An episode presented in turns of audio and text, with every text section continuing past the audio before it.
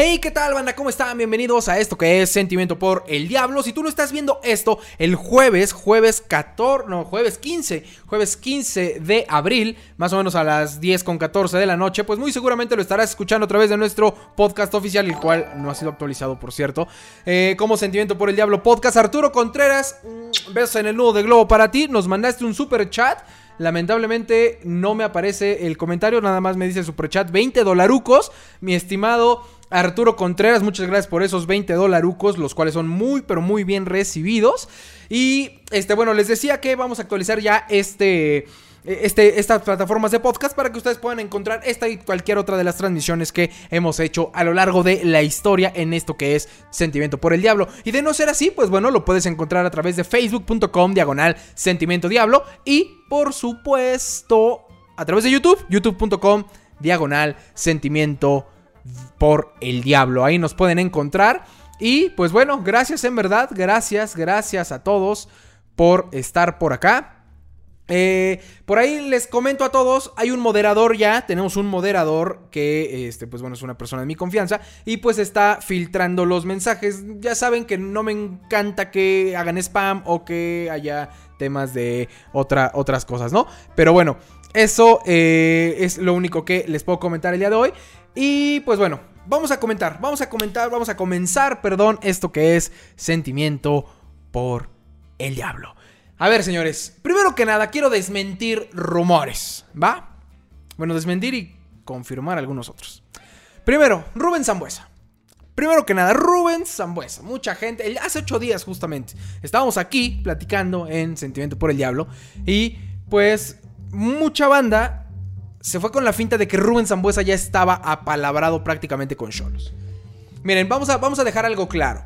Desde que Caliente patrocina al Club Deportivo Toluca, por supuesto, hay una relación muy fuerte y muy buena con los Cholos de Tijuana.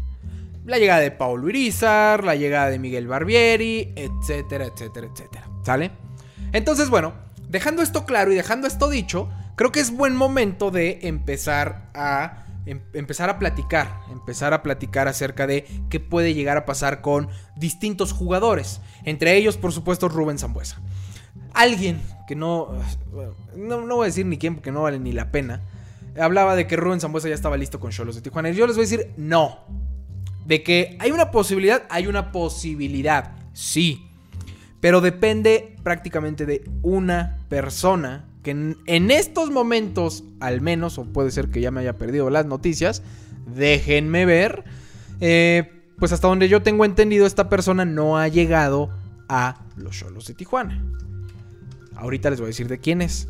Pero si esta persona llega a Cholos, abusados, porque ahí sí puede haber que mi Rubén Zambuesa termine jugando en Cholos. Y esta persona estoy hablando, por supuesto, de Miguel Herrera, el Piojo Herrera, que muchos lo andaban, híjole, esto también ver para creer, muchos me lo andaban candidateando para suplir a Hernán Cristante y traer a Miguel Herrera. Entonces, Está, está, está, difícil esa situación. Pero bueno, más allá de eso, más allá de que lo candidatearan acá, pues lo único que sí les puedo decir o les quiero comentar en estos momentos es justamente que si Miguel Herrera llega a los Cholos de Tijuana, hay una posibilidad muy fuerte de que Rubén Zambuesa termine jugando con Cholos, ¿sale? Quiero decírselo desde ahorita, estamos hablando de que ya, ya hay tiempo, bueno, es tiempo, me refiero a que pues todavía faltan, ¿qué sería? El partido del domingo que viene, que, es domingo o sábado, es sábado, perdón. El partido del, no, sí es domingo, es domingo 18. El partido del domingo en contra de Santos. Después de eso, pues seguiría América y después de eso cerramos con Bravos, ¿sale? Esos tres partidos faltan y después de eso, si Toluca no llegara a calificar ni al repechaje, pues bueno, ya empezarían a, ver algunas cosas interesantes. Entonces, bueno, yo lo único que les puedo decir en estos momentos es, no crean rumores que son falsos y que se los inventa personas justo para hacérselos interesantes. Y de esa forma digo, tendría mil pruebas para decir esto, cosa que no voy a hacer ahorita porque me voy a llevar más tiempo del programa. E insisto, todavía estamos trabajando. Entonces, lo voy a dejar ahí. Simplemente es Rubén Zambuesa al día de hoy todavía no tiene definido su destino para el siguiente torneo. Me queda claro que va a continuar jugando al menos una o dos eh, eh, temporadas, iba a decir, pero no, no, no diría yo temporadas. Al menos uno o dos torneos más va a terminar todavía jugando. Entonces, sí Miguel Herrera llegara a estar con los Cholos de Tijuana, hay una posibilidad muy fuerte de que Rubén Zambuesa salga del equipo y termine jugando con Cholos de Tijuana. De ahí en fuera, la verdad es que lo veo prácticamente imposible. Y también se los digo, me fui a hacer un retoque acá en el cabello en estos días y justamente la persona con la que estuve platicando ahí, evidentemente no voy a decir su nombre, pues de muy buena fuente sabe que Rubén Zambuesa no va a llegar a la América, porque seguro, seguro no va a faltar el, el iluminado que va a empezar a decir Rubén Zambuesa a la América. Y ahí van a ir todos a creerle. Y ahí van a hacer un desmadre en el chat. Y bueno, no en el chat, en, Facebook, en Twitter. ahí van a estar llorando y todo. Se los digo de una vez: Rubén Zambuesa no va a regresar a la América porque el mismo Emilio Azcárraga, dueño de la América, no quiere a Rubén Zambuesa. Sencillo, ¿va? Entonces, si alguien se pone a decir es que Rubén a la América, díganle que no esté diciendo estupideces, ¿sale? Lo de los cholos de Tijuana, insisto, prácticamente pende de El Piojo Herrera. De ahí en fuera, nada más. Y ahora, vámonos a lo que viene. Por ahí alguien, otro youtuber que tiene un canal que bueno, que, hagan información, pero insisto, ojalá que puedan hacer información un tanto real. Se hablaba de Sebastián Jurado. Ok, va. No voy a hablar ahorita de los porteros que tenemos porque después me van a empezar a eh, insultar y demás. Entonces, eh, dejando este, el tema de los porteros actuales, es decir, tanto de Saldívar como por supuesto de Luis García, quiero dejarles claro una cosa a todos. ¿Va? A mi punto de vista, hoy no tenemos un portero confiable. Mi punto de vista. O sea, de los dos que tenemos, no tenemos uno confiable. ¿Va? Ahora, dejando esto claro, también hay que voltear a ver los escenarios. Sebastián Jurado, si ustedes recuerdan bien, Cruz Azul lo compró, si no estoy mal, por 2 millones de dólares. Y se lo compró a Veracruz. ¿Sale? ¿Ustedes creen que Toluca, o sea, que, Toluca debería gastar de 2 a 3 a 4 millones de dólares en un portero que ha sido banca desde que salió de Veracruz? Es decir, los dos últimos torneos. Ahora, si lo creen, pues ya, cada quien. Pero a lo que voy. Si vamos a gastar 2 o 3 millones de dólares, puta, hay que traer un delantero que sirva. Porque Toluca no gasta tanto dinero en jugadores. Pero ya que los va a gastar, que no los meta en un portero. ¿Por qué? Y no por. Voy a tener que hablar de ellos. Dije que no, pero voy a tener que hacerlo. No porque yo a fuerzas quiera que esté Luis García, a fuerzas quiera que esté Saldívar, que por ahí se dice que Saldívar va a andar en otro lado, ¿no? Pero bueno, no por eso. Sino porque en verdad, ¿cómo no quieren que le metan tantos goles a los porteros? Cuando volteamos a ver las estadísticas de los partidos y les llegan 10, 9, 16 tiros a puerta. O sea, de 16 a fuerza te van a meter uno, dos o tres. O sea, por el amor de Dios. Por el amor de Dios. Dicen por allá Malagón, Rogelio Raúl Flores de, Periscope. Insisto, el problema no es el portero. Sí, no tenemos porteros confiables. Por supuesto que no los tenemos. Que, tenemos porteros que tienen errores puntuales. Tenemos porteros que tienen errores puntuales. Eso no es ningún secreto para nadie.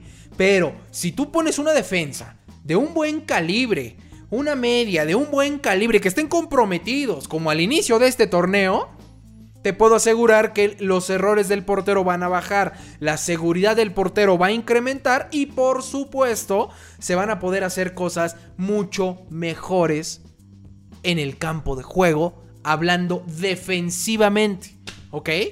Entonces, señores, dejen de comprar estupideces. Para la gente que, en verdad creyó que Sebastián Jurado podría ser una opción, es totalmente imposible que Toluca compre a Sebastián Jurado.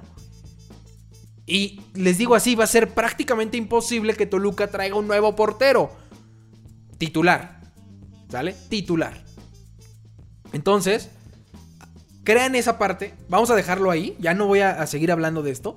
Pero insisto, no, no vamos a caer en comprar rumores que se le ocurren a los aficionados. Y es que eso es lo que ha sucedido. No va a estar ni Sebastián Jurado. No va a venir, este, por ahí hablaban de, de alguien más. Zambuesa, insisto, ahorita Zambuesa, eh, su futuro ahorita está en el Toluca, futuro a corto plazo, es decir, los últimos partidos. Y después de eso, ya se va a empezar a ver.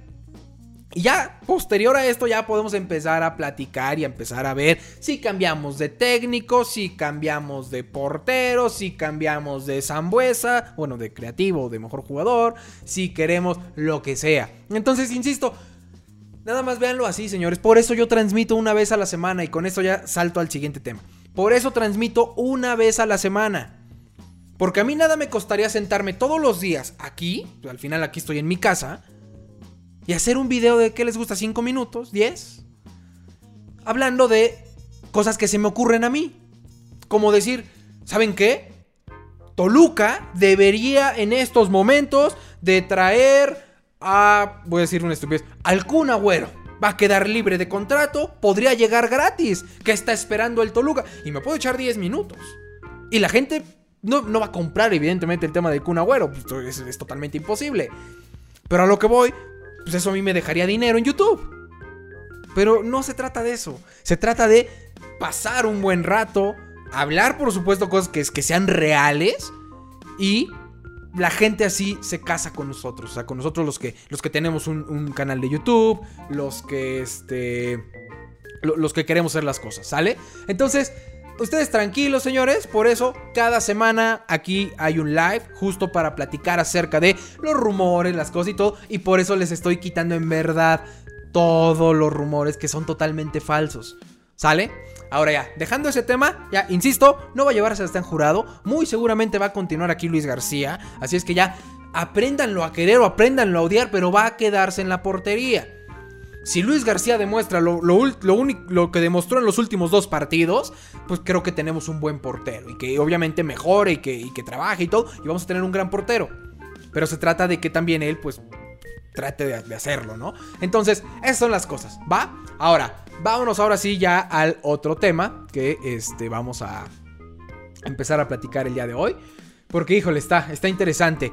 A ver, Opciones. Las opciones que tiene el Toluca. Bueno, no, antes de, las opciones del Toluca, porque eso ya va a ser lo último de este live. Voy rápidamente, rápidamente a platicar acerca de último partido del Toluca. No voy a hacer análisis, ese análisis ya lo hicimos en Entre Diablos. Ya, ya, ya, ya, ya desmenuzamos ahí lo que fue ese, ese partido. Pero bueno, Toluca cae dos goles por uno en la cancha del Nemesio 10 en contra de los Rayados de Monterrey. Sí, en papel, pues era más poder, bueno, es más poderoso, perdón, eh, los Rayados de Monterrey. Eh, creo que en el campo de juego se notó esa superioridad. Pero quiero, quiero que, analicemos algo que quiero ponérselos en estos momentos en la pantalla. Voy a, voy a intentar ponérselos.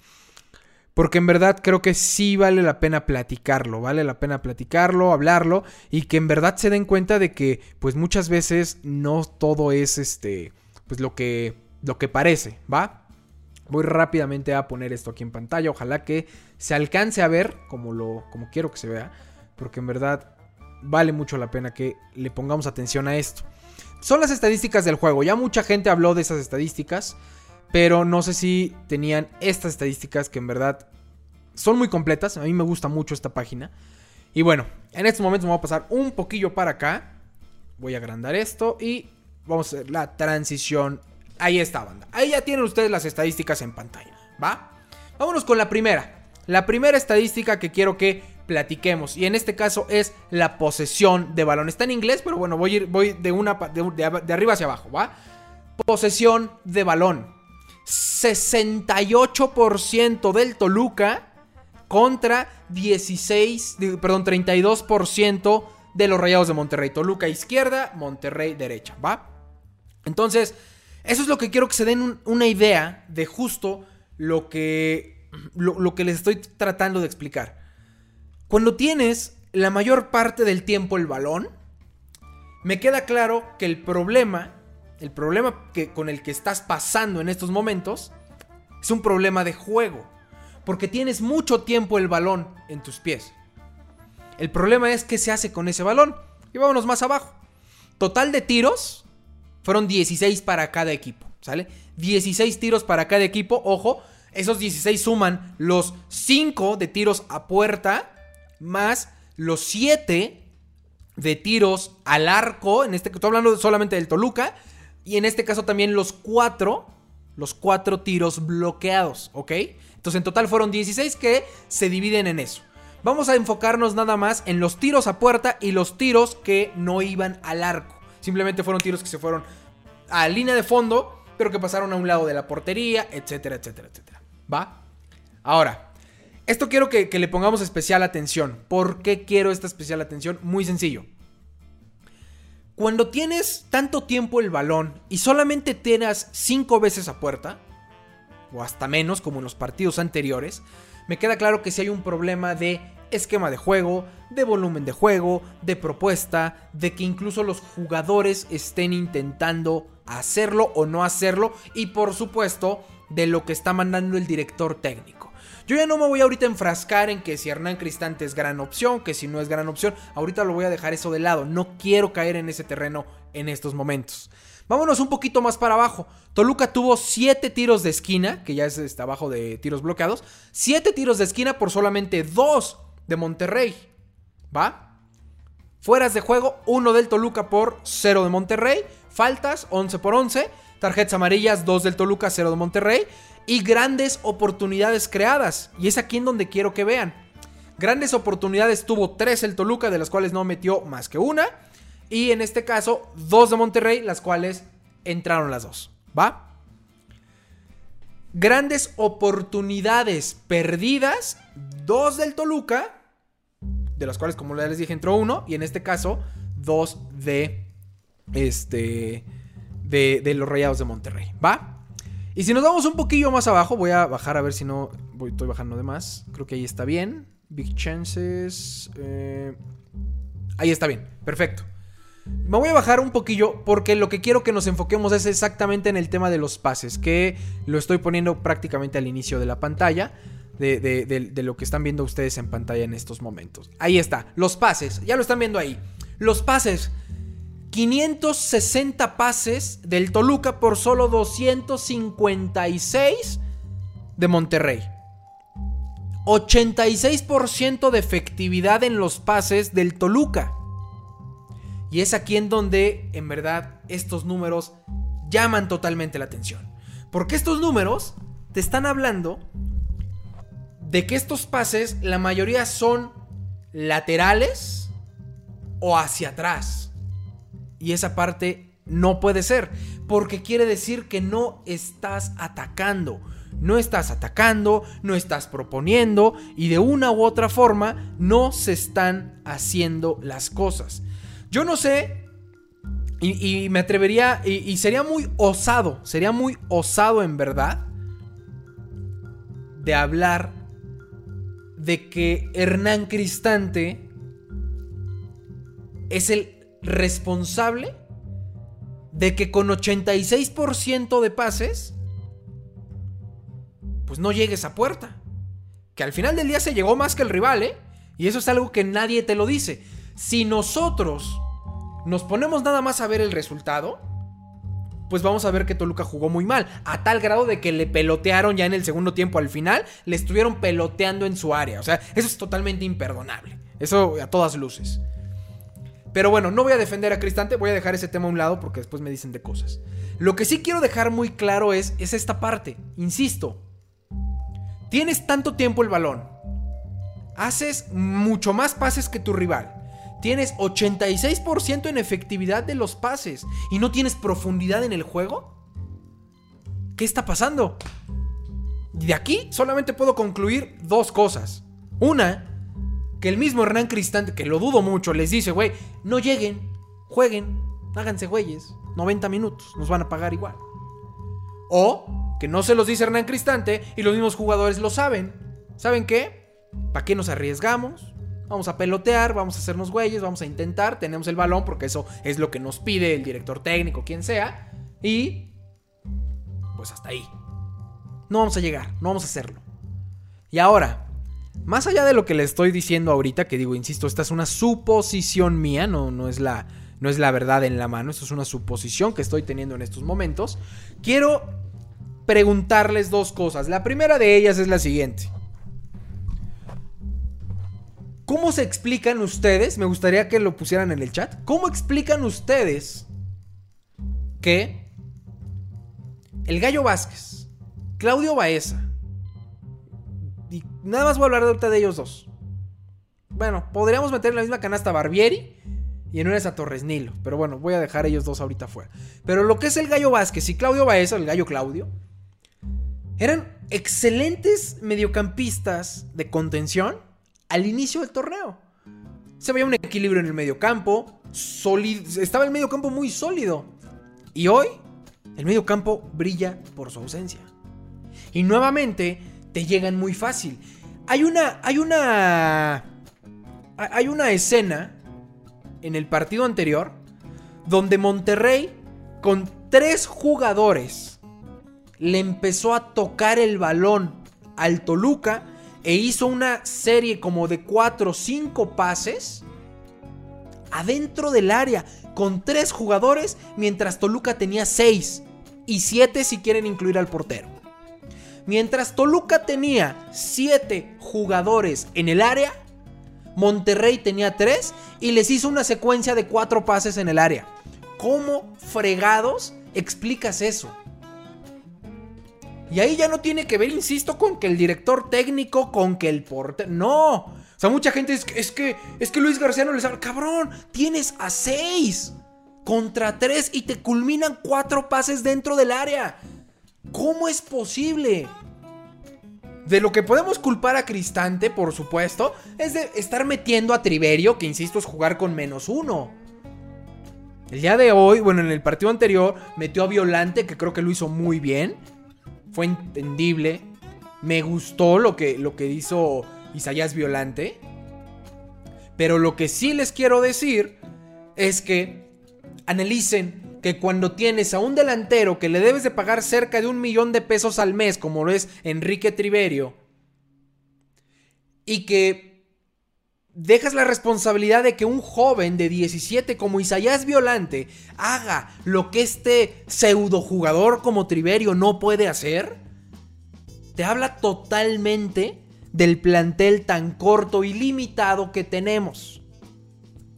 De ahí en adelante, de ahí en adelante, ya podemos empezar a platicar otras situaciones, empezar a, hacer otras cosas, ¿no? Entonces, creo yo que debemos de ser cautos a la hora de empezar a nombrar, insisto, a nombrar a los verdaderos, eh, a los verdaderos responsables de lo que está sucediendo.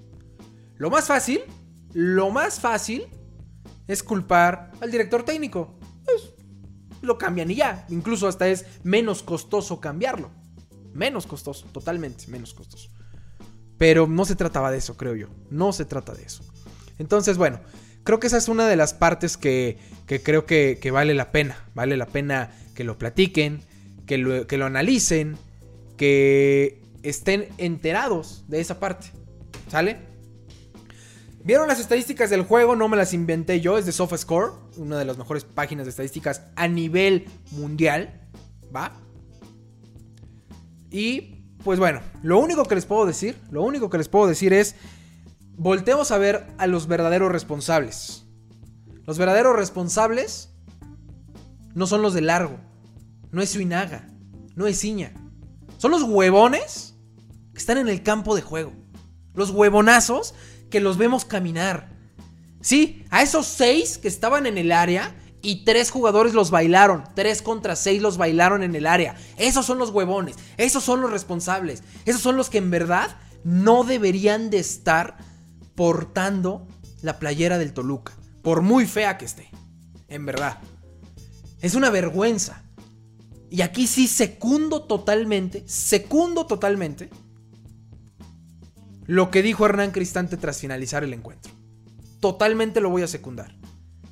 No podemos permitir que la playera del Toluca se avergüence de esta manera. Es así.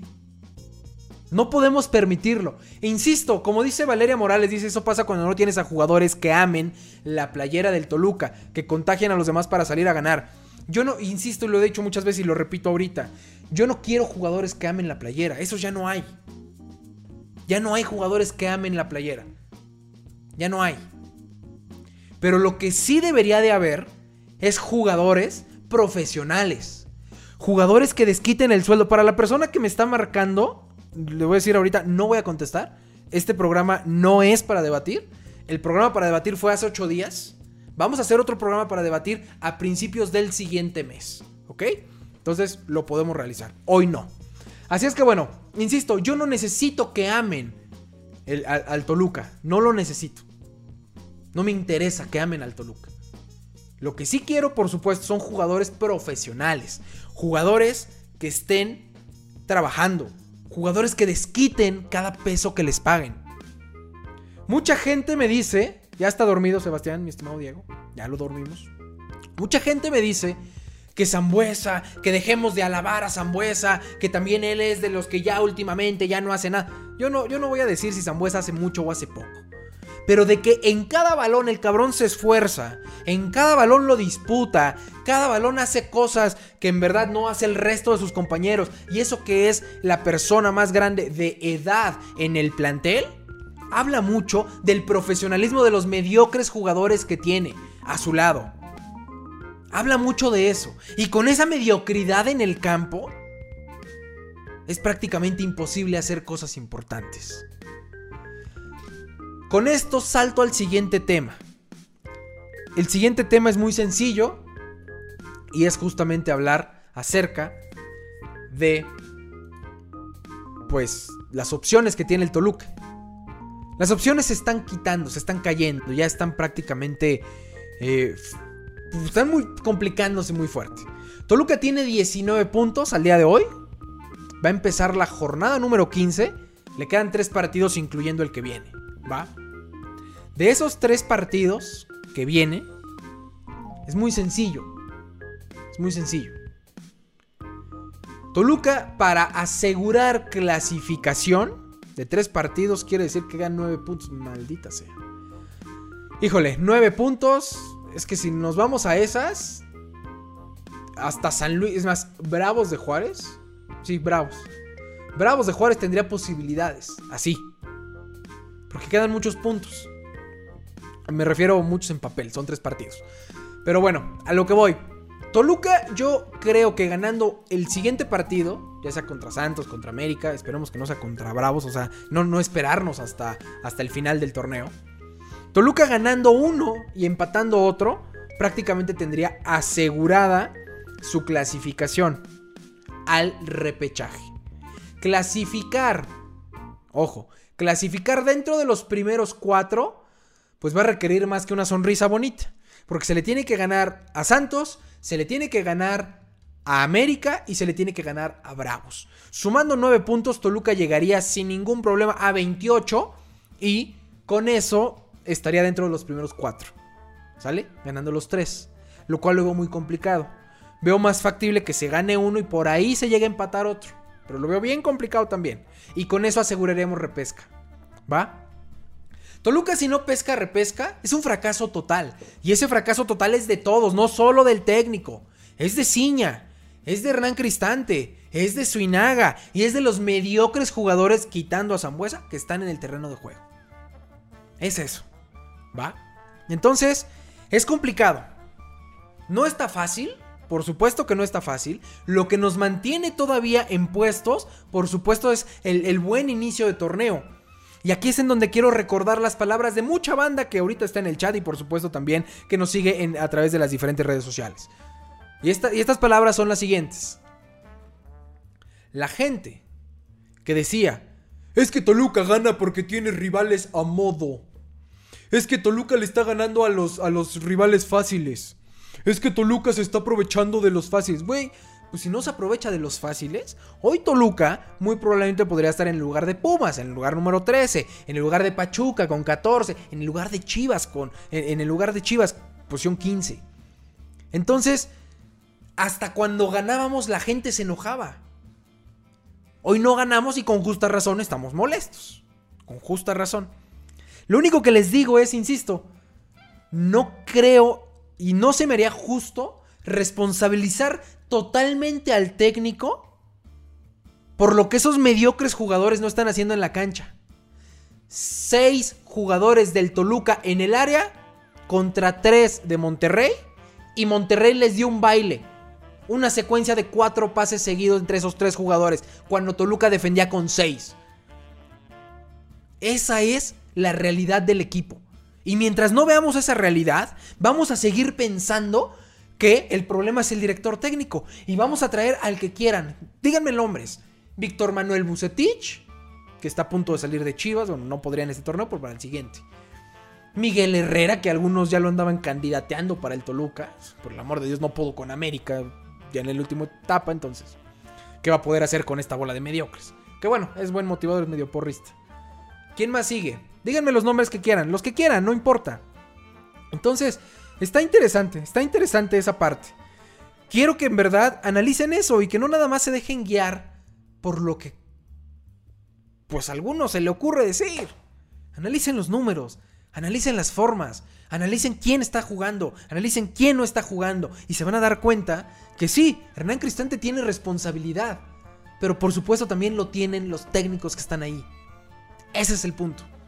En el momento que podamos entender esa parte, por supuesto que vamos a poder entender un poco más qué está pasando en el Toluca.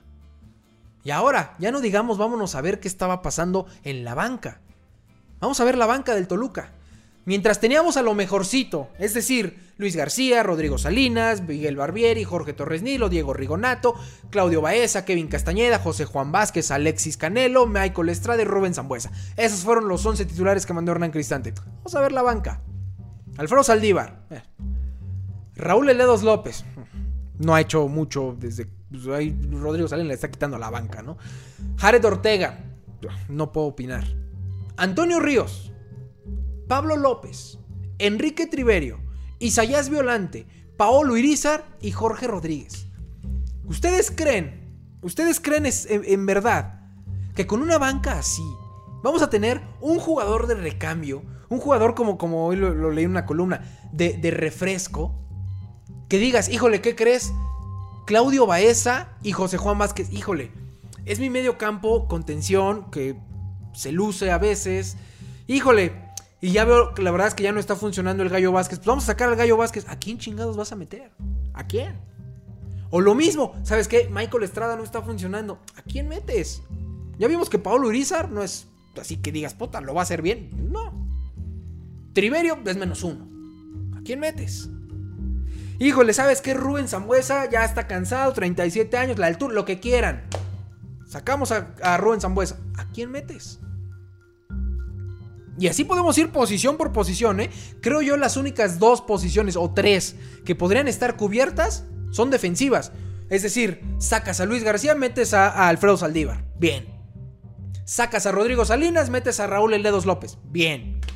Y sacas a Jorge Torres Nilo o a Miguel Barbieri y metes a Jari Ortega. De ahí en fuera, lo que es contención, tenemos a Ríos. Tenemos a Alan Rodríguez, Pablo López, Enrique Triverio, Isaías Violante. Y ojo, no, no demeritando a Isaías Violante, que insisto, creo que dio un buen, un buen, este, un buen partido. Pero tiene 17 años, o sea, no le vas a dar la responsabilidad de que haga lo que no puede hacer el, eh, este muchacho Triverio, ¿no?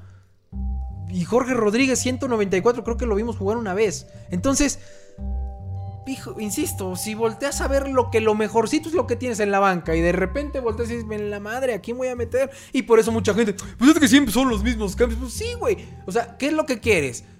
Que saquen a Michael Estrada y metamos ahí a Fredo Saldívar, sería un cambio diferente. O sacamos a Michael Estrada y metemos a Raúl Ledos López y juegas con línea de 5. Sería un cambio diferente.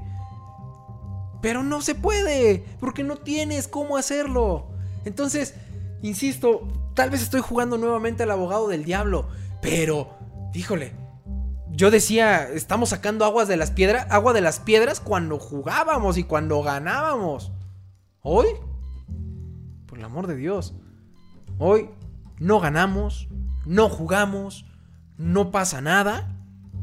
Y todos piensan que la solución es traer a Miguel Herrera. No me chingue, por el amor de Dios. Y si a eso le sumamos que mucha gente dice, oye, ¿qué crees? Hay que traer a Sebastián Jurado. O sea, hay que traer a Sebastián Jurado ya. Cabrón, ya te dije. ¿Cuánto va a costar Sebastián Jurado? De 2 a 3 o hasta 4 millones de dólares. ¿Y tú crees que el problema está en la portería? Por el amor de Dios. O sea, insisto. Nuestro problema se gestó con aquella lamentable y lastimosa gestión de Jaime León. Y nuestro problema hoy lo seguimos pagando. Y ese problema se llama Triverio, ese problema se llama Estrada, ese problema se llama Rodrigo Salinas. Y déjenme ver quiénes más están ahí, de los que estaban en aquel momento, ¿no? Eh, de ese problema, por supuesto, Alexis Canelo, a pesar de que ahorita está jugando y goleando y todo, lo vamos a. Alexis Canelo lo vamos a mandar un poquito de lado si quieren, porque está teniendo un buen torneo. Pero ojo, no podemos borrar este. Eh, no podemos borrar los otros 6 o 7 torneos por uno, ¿eh? Eso no lo podemos borrar, porque este cabrón durante 6 o 7 torneos también se hizo güey como los que acabo de mencionar. Y nada más en este está trabajando por algo será. Pero bueno, insisto, nuestro problema tiene nombre y apellidos y son los que les acabo de decir. Ese es nuestro problema. Y si a eso le suman que regresa Gigliotti. Y si a eso le suman que regresa Pardo. Ese es nuestro fregado problema.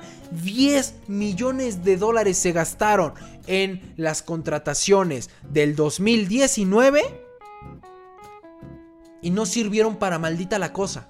Ese es nuestro problema. El problema no es el técnico. Ya tuvimos a La Volpe, ya tuvimos al Chepo, ya tuvimos a Adrián Morales, tenemos a Cristante. No sé si vayamos a tener a alguien más, porque por ahí les puedo adelantar que la continuidad de Cristante pues tampoco es la más la, más segura, ¿sale? Entonces, ahí tienen el problema del Toluca. Y si a eso le suman, ya me estoy alargando porque ya, ya para la, la, previa, ¿eh? Si a eso le suman que tenemos un problema de directiva dividida, que salieron bien bonitos, así bien, bien trajeados, acá bonito, seriecitos. Oye, vamos a presentar a Hernán Cristante. Hernán Cristante, alto, un aplausos, besos Rimones y todo. Lo mismo con Francisco Suinaga, besos Rimones y todo. Ciña, besos a Rimones y todo. Y terminan diciendo, sí, vamos a bailar la misma canción. Y vamos a echar desmadre. Y el club de la pelea. Y juntos vamos por la once. Y sí, bla, bla, bla. ¿Y qué pasó? ¿Qué pasó? ¿Dónde está la misma canción, Ciña? Quisiera yo saber. ¿Dónde está la misma canción, Paco Suinaga? Francisco, perdón. ¿Dónde está la misma canción, Hernán Cristante? Porque estuvo bien chingona esa conferencia de prensa. Estuvo padrísima esa conferencia de prensa. Muy bonita. Nos las creímos. Y, lo hablamos, lo platicamos, lo aplaudimos. Dijimos, qué bueno, ya vamos a hacer equipo y todo. Y de repente te enteras que Ciña no congenia con el técnico. Que por ahí Cristante también no congenia con el director deportivo. Y que por allá, bueno, el tema de Suinaga y Ciña estaba desde antes. Desde antes estaba. El día, el día que el dueño, insisto, el dueño no tiene que venir a arreglar las cosas, no, para eso puso gente. Pero el día que el dueño le entregue un poder como lo que se dice ser un presidente a Suinaga, o que lo quite y ponga otro, pero con poder, o sea, yo no, no me importa si se llama Suinaga, si se llama Ciña, si se llama Chanito Banana. Pues, es más, el día que el dueño ponga a Chanito Banana de presidente, pero con el poder que debe tener un presidente en el papel, ese día pueden cambiar las cosas. Porque ese día se le puede voltear a ver al director deportivo y decir, güey, llevas tantos torneos y deportivamente somos una lástima, somos una lágrima. Te vas a ir. Ese día. Lo mismo al técnico. Y lo mismo a los jugadores. Cabrón, ¿cómo es posible que te hagan eso en el área? ¿Cómo es posible que no puedas hilvanar una, una jugada? ¿Cómo es posible que todas tus jugadas no las puedas culminar? ¿Cómo es posible? Te vas a ir o te vas a la banca. A un jugador amenázalo con banca y te apuesto que se pone a jugar. Así, en verdad. Un jugador amenázalo con banca, pero bien y se pone a jugar. El problema es ese. ¿A quién vas a meter? Y dicen, entonces vamos a traer a los, a los niños, a los de la sub-20. También la sub-20 tiene un equipo y no pueden faltar. Y tampoco puedes agarrar, por eso se llama sub-20. No es como que digas, ah, pues de buenas a primeras, Michael Estrada, voy a decir nombres, ¿eh? Michael Estrada, Rodrigo Salinas, Michael, eh, Alexis Canelo, Kevin Castañeda, Raúl El López y Antonio Ríos, los seis se me van a la sub-20 y tráete a los otros seis de allá y vamos a meterlos de titulares. Pues no, porque por eso se llama sub-20, solamente puedes reforzar con uno o dos, no recuerdo bien el reglamento, con jugadores mayores. Por eso de repente por ahí veíamos jugar a Gastón Sauro o, veíamos por ahí a Pablo López, por eso, porque solamente puedes reforzar con uno, dos o tres jugadores. No puedes reforzar con tantos. Entonces, ese es el punto. Yo en algún momento le pregunté a una persona que trabaja en la institución. Estoy hablando de hace casi un mes. Un mes ya. Y le preguntaba, oye, ¿y no se podrá que se haga un proyecto deportivo interesante? ¿A qué me refiero con interesante? Que desde las fuerzas básicas tengan un esquema de juego. El esquema de juego debe ser el del primer equipo. Y el del primer equipo lo tiene que dar, por supuesto, el director técnico. Pónganle el nombre que sea, insisto, Chanito Banana, Hernán Cristante, el profe Venus, el profe José Guadalupe Cruz, eh, Sergio Bueno, eh, Matías Almeida. Pongan el nombre que quieran, no me importa el director técnico. Pero que él tenga ya un esquema, un estilo y una propuesta de juego. Va, y que abajo las fuerzas básicas, o en este caso la sub-20, empiecen a jugar al mismo esquema de juego, con la finalidad de que, ¿qué? Que eventualmente sí puedes decir, ¿sabes qué, Michael? Estás de la fregada, güey. Así no te necesito, me voy a traer al delantero de la sub-20. Y el delantero de la sub-20 va a saber jugar exactamente igual que lo que juega abajo o arriba, es decir, en la sub-20 o en el primer equipo. Porque se tiene un proyecto deportivo sólido. Y de ahí ya tienes a la preparación de jugador, etcétera, etcétera, etcétera. Pero ¿cómo puedes hacer eso si tu director deportivo que es Ciña y tu director técnico que es Hernán Cristante no se hablan? No se hablan ni, ni se saludan. O sea, e, eso es en verdad lo que, lo que es lamentable. Y por supuesto eso permea en la cancha. Todos tienen un jefe. Y los jugadores, como se los he dicho, a pesar de que son ídolos de muchos, los jugadores son unos empleados cualquiera. Que ganan mucho dinero, sí, pero son unos empleados. Y a cualquier empleado cuando no hace bien su trabajo, lo corren. Y con despidos justificados. Y aquí parece que son intocables estas vedettes. Que se la pasan caminando, que no hacen nada, que echan hueva. Ya quisiera yo un trabajo de esos. Echar la hueva y ganar un montón de dinero. Puta, estaría poca madre. Pero bueno, de ahí a lo que quiero llegar, y ya para terminar, y vamos con la previa porque ya son las 11 de la noche, es justamente el siguiente tema. Nos vendieron muy fácil que Ciña, que Suinaga y que Cristante iban a bailar la, la misma canción. No están ni bailando. Así, no están ni bailando. Y no lo estoy inventando. Yo se los dije desde hace mucho tiempo. Ya hoy se atrevió Cartagena y algunos, bueno, hoy, algunos días atrás. Algunas otras personas. Pero esto se los vengo diciendo desde antes. Y este tema no es de ahora. Yo se los dije antes de que llegara Hernán Cristante. Ciña y Suinaga, más no. No se hablan, no juegan la misma canción, no están trabajando juntos. Se los dije antes de que acabara el torneo anterior donde llegamos a repechaje en contra de Tigres. Se los dije y pueden ver, ahí está, ahí está todo el, este, los videos. Ahí están todos los videos en YouTube, en Facebook, en todos lados. Los podcasts. Se los dije. Llegó, por supuesto, Hernán Cristante. Llega de la mano de Suinaga. No lo trae Ciña. Y seguimos exactamente igual. Entonces, es lamentable, es lamentable. Sí, salen a dar la cara y salen a decir, ay, sí, vamos a bailar la misma canción y ta, ta, ta, ta, ta, ta, Y no, ¿cuál nos chupamos? ¿Cuál nos chupamos? La afición, podemos ser todo menos tontos. Es así. Digo, hay uno que otro que sí, pero no, no es cierto. Todos todos. Podemos ser lo que sea menos tontos. El problema es que muchos idolatramos a gente que tal vez no se lo merece. Y es por eso que pensamos que todo debería de estar bien. Hablando de jugadores actuales.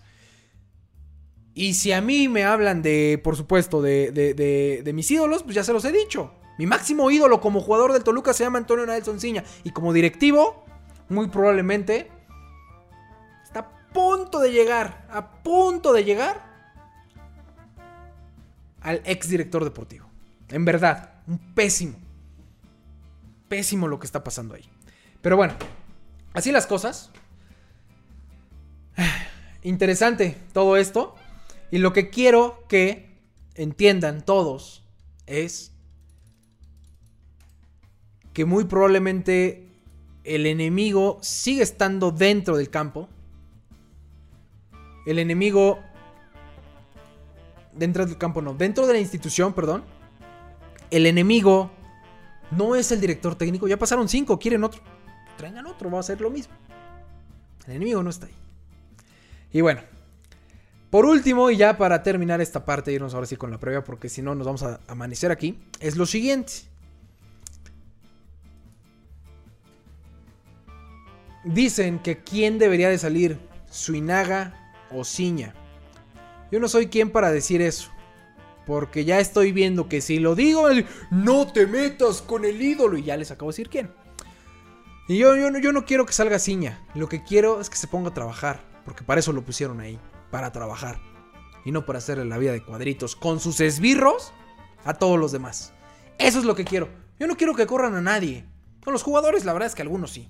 Pero de los que están allá arriba, no, pues al final, mientras se pongan a trabajar como hombrecitos, se pongan sus pantaloncitos y que vayan, y aunque tengan un problema, que se den la mano y todo, ese día, ese día, el día que entiendan que son unos empleados también, y que no se trata de ver quién tiene poder. No se trata del poder, se trata de jugar, se trata de ganar. De eso se trata el fútbol, no de poder. El día que entiendan eso, Francisco, Ciña, Cristante, Venosillo, Madrigal, los del Consejo, los Salgados, todo, el día que todos entiendan eso y que todos jueguen en pro de esa institución que les paga, ese fregado día van a poder cambiar las cosas. Y mientras no lo entiendan, el único que puede cambiar las cosas es Don Valentín. Y pues lamentablemente en estos momentos Don Valentín no está acá. Entonces, así las cosas. No vamos a decir más. Y pues a nosotros sí, como lo que quieran de amarnos, pues aquí vamos a estar. Y aquí vamos a estar justamente para pues seguir haciendo corajes. Y estar comprando mercancía. Y es que ese es el punto también, que, que de verdad que pinche coraje. O sea, estamos comprando, hacemos compramos esta cosa a otra gente, que los fondos de pantalla, o sea, nada más para que se den una idea, ven nada más el fondo de pantalla tan bonito que tenemos de sentimiento por el diablo. O sea, eh, en verdad, nosotros aquí andamos haciendo programas, invirtiendo dinero y todo. ¿Para qué? Para que tengamos a directivos así. Para eso. Consejo así, chiquititos. Niños chiquitos berrinchudos. Qué lástima, en verdad, que esto esté sucediendo. Ya no digas en el Toluca, que por supuesto es que estamos aquí.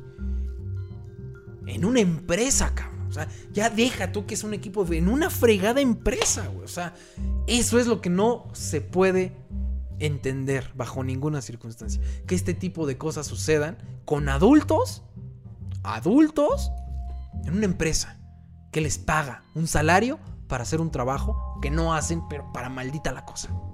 Qué lástima. Y ahora sí, ya. Vamos a la previa porque ya, ya me estaba enojando, ya se nos acabó aquí la WIT, entonces ya, bueno, ni modo.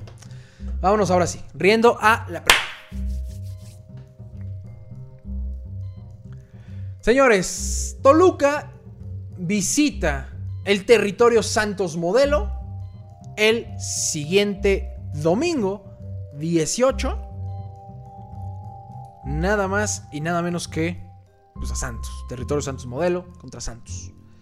Según las apuestas, según las apuestas, vamos a ver, yo aquí ya estoy votando.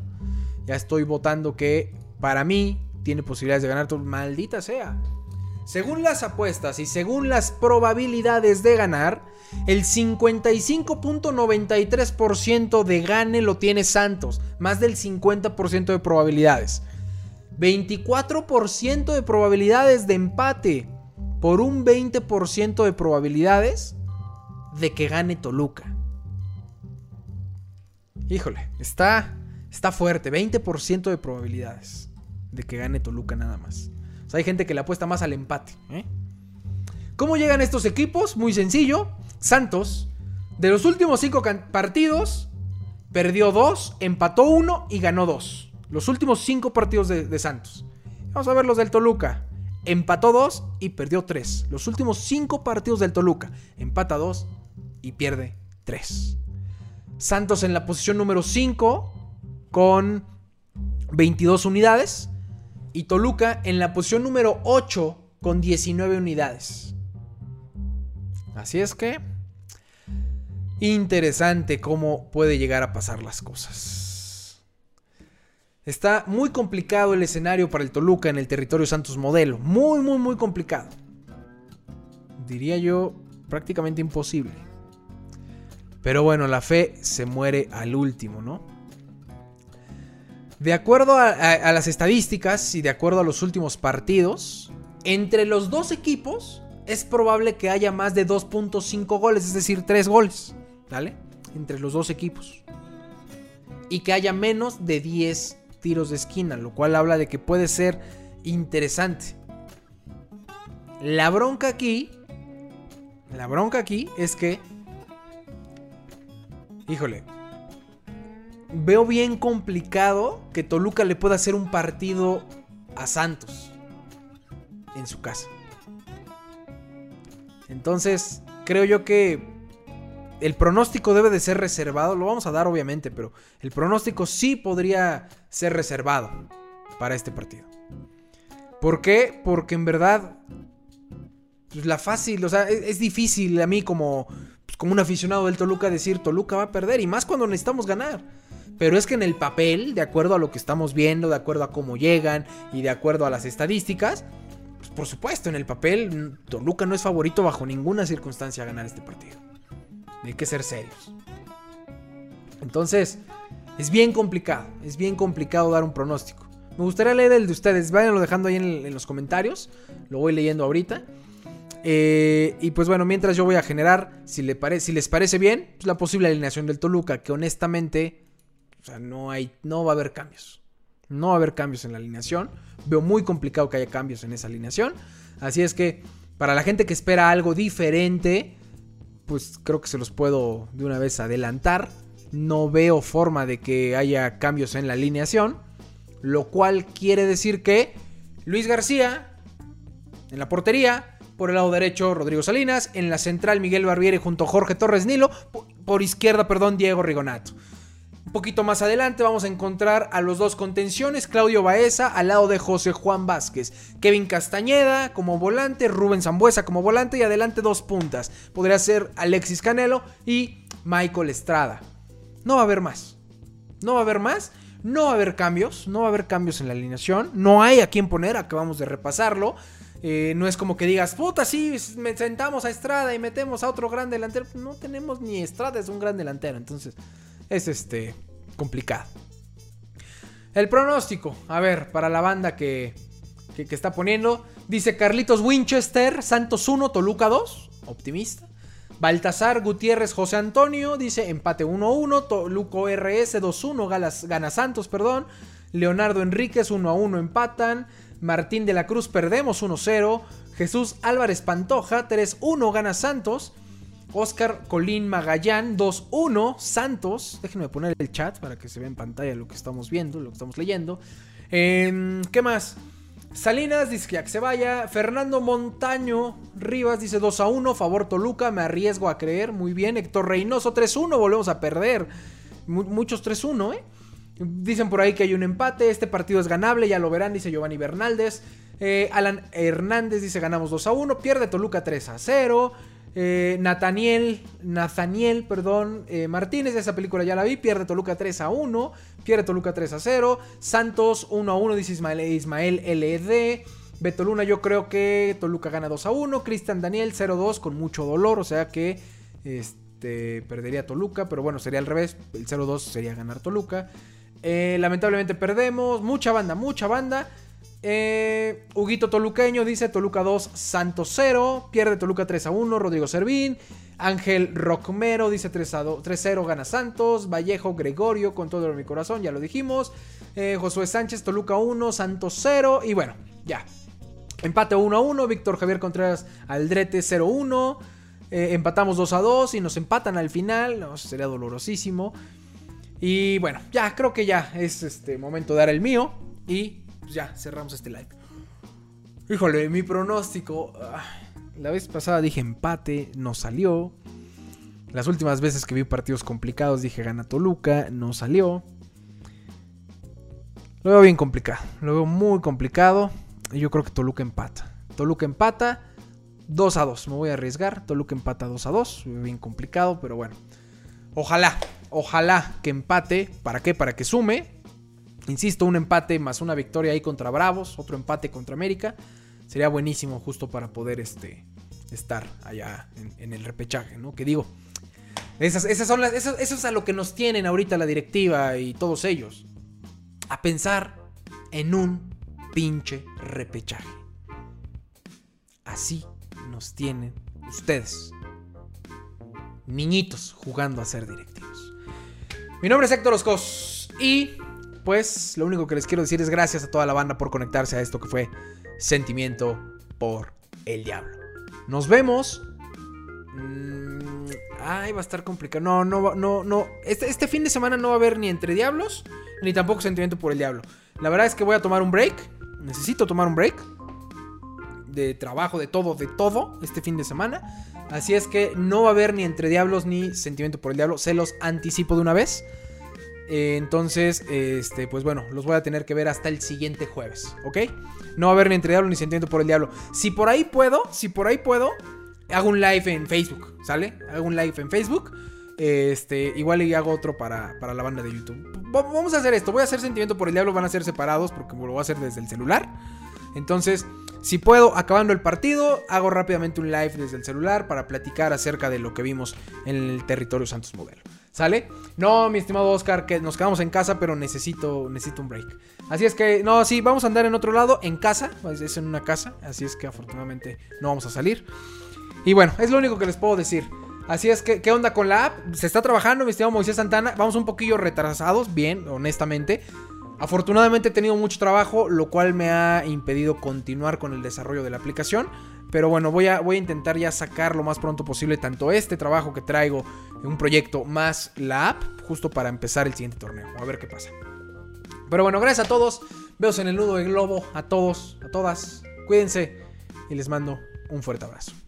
Solo dale like y compártelo en tus redes. Gracias al que apoya y saludos a los haters que sigan comentando, que sigan echando tierra. Seguimos adelante aunque muchos no quisieran.